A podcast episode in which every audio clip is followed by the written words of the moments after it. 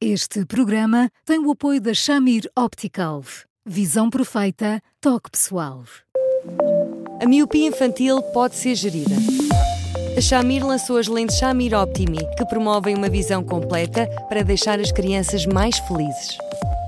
As lentes Shamir, que gerem a progressão da miopia, são super resistentes, estéticas e muito confortáveis.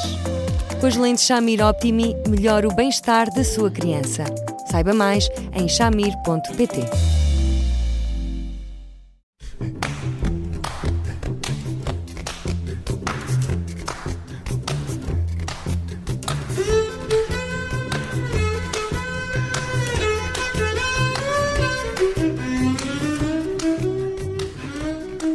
Bem-vindos a mais um Porque Sim Não é Resposta com o psicólogo Eduardo Sá.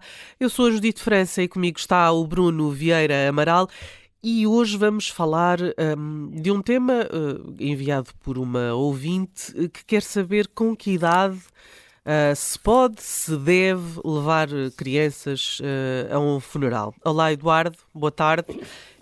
imagino que isto não tenha uma idade certa, uma idade fechada, dependerá, de, enfim, de variadíssimas, de, de variadíssimas questões. Eu acho que o mais tarde possível pode-me dizer, bom, mas isso não é um preconceito, quanto mais em relação a uma situação destas. É, de alguma forma é, reconheço que sim, mas um, por mais que seja uma cerimónia de uma seriedade fora de lugar, tem um impacto absolutamente incrível em todos nós, um, que nos aconchega o coração quando um, estão hum, em questão pessoas muito importantes na nossa vida e nós percebemos que elas uh, foram inequivocamente importantes para muitas outras pessoas, ainda assim é, é uma experiência muito dura, em que as pessoas crescidas, que muitas vezes são de facto as âncoras das crianças, desmoronam por ali abaixo, compreensivelmente. E, portanto, tudo isto junto acaba por ser tão difícil, acaba por ser tão difícil ser-se exposto ao desaparecimento de alguém eh, por quem se tem um, um, carinho, um amor fora de lugar e que, de uma forma absolutamente intempestiva, saiu da nossa vida, que de facto, quanto mais tarde pudermos expor as crianças a um sofrimento destes, eh, em boa verdade mais as protegemos. Hum. Mas esse momento traumático tem que ver com a, com a despedida, com a ligação que a criança eventualmente teria com, com a pessoa que morreu, ou terá mais que ver com aquilo que o Eduardo dizia, uh, assistirem a essa extrema vulnerabilidade daquelas que são as suas âncoras emocionais, sejam os pais ou outros familiares? Com, com, com as duas coisas, Bruno, com as duas coisas. Em primeiro lugar, eh, nós não abrimos mão muitas pessoas são absolutamente indispensáveis para a nossa vida. Nós sentimos sempre traídos pela vida quando de repente alguém que é precioso para nós desaparece. Traídos, abandonados. É de facto tudo aquilo que nós não desejamos e é como se de repente nos sentíssemos atropelados nas nossas convicções e eh, tudo aquilo que entendemos que era possível, na relação com elas, ficasse com uma fragilidade tal que viesse por ali abaixo. Portanto, só por aí, uma despedida é uma coisa duríssima, violentíssima, que marca eh, de uma forma muito sangrenta eh, o crescimento de uma criança. Mas depois ver todas as pessoas que são muito importantes para elas num, num registro de uma vulnerabilidade máxima também nos dá o, acolhimento, eh, o aconchego que elas precisam ter para viver a sua dor. Portanto, feitas as contas pelos dois motivos, eh, eu reconheço que talvez o mais tarde possível, sempre. Hum. Mas uh, o que é que se diz numa circunstância destas? Estamos a falar de uma criança de 6 anos, vamos fazer, vamos arredondar, numa criança de 6 anos, o que é que se diz quando morre alguém que é tão importante para ela e que de um momento para o outro ela vai deixar de ver. Pois, aquilo que os pais acabam por dizer invariavelmente é que é, aquela pessoa, seja um avô, uma avó, imaginando alguém um bocadinho mais velho na vida dela, é, já não está ali, que foi é, habitualmente para um, um sítio de osso e que, de algum modo, desse sítio ela pode, quando muito, esperar sinais tênues, como a luz de uma estrela e coisas assim. Um, nós não temos muito mais para dizer, eh, de facto. Eh, nós não somos capazes de explicar aquilo que nós próprios acabamos por ter dificuldade de entender.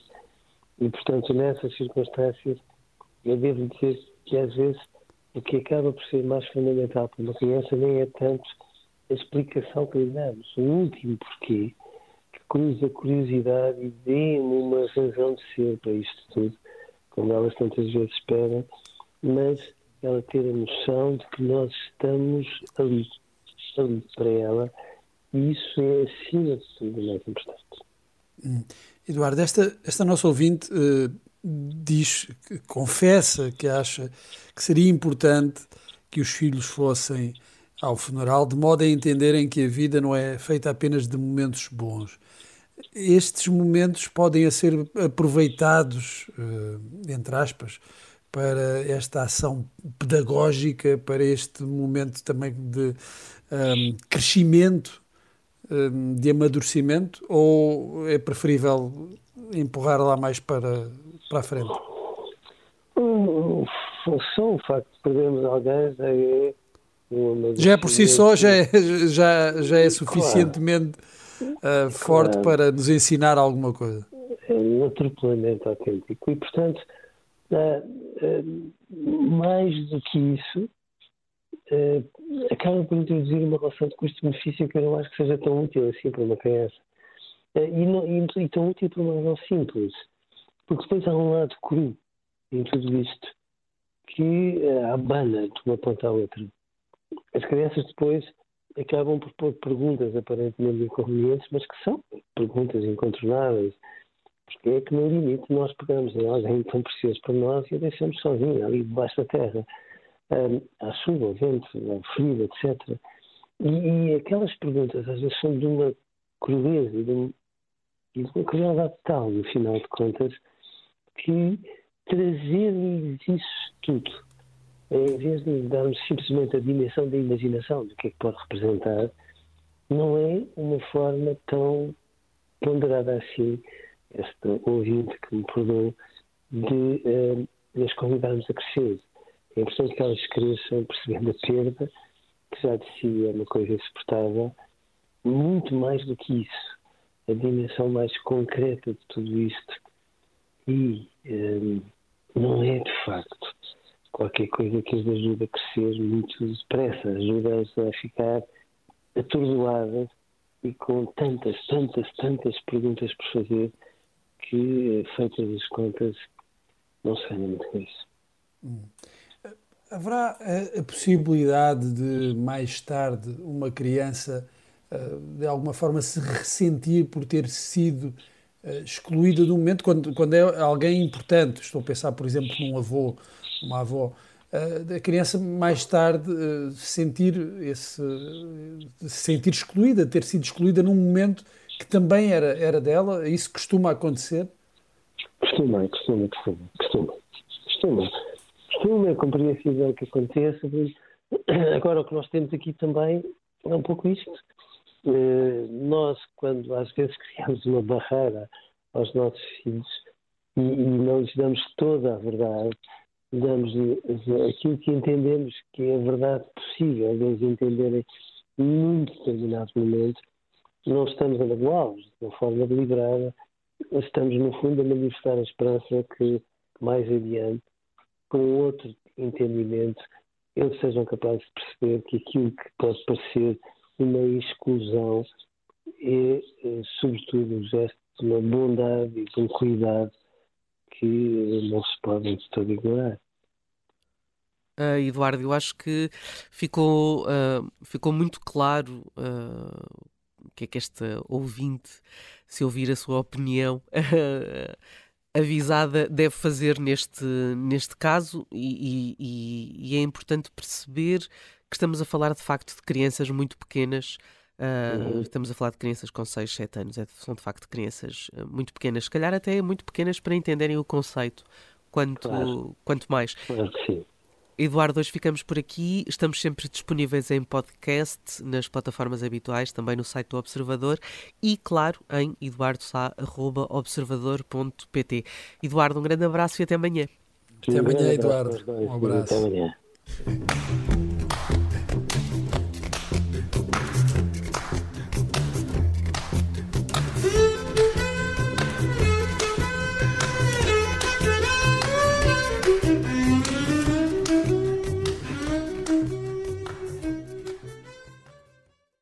Este programa tem o apoio da Shamir Optical. Visão perfeita, toque pessoal.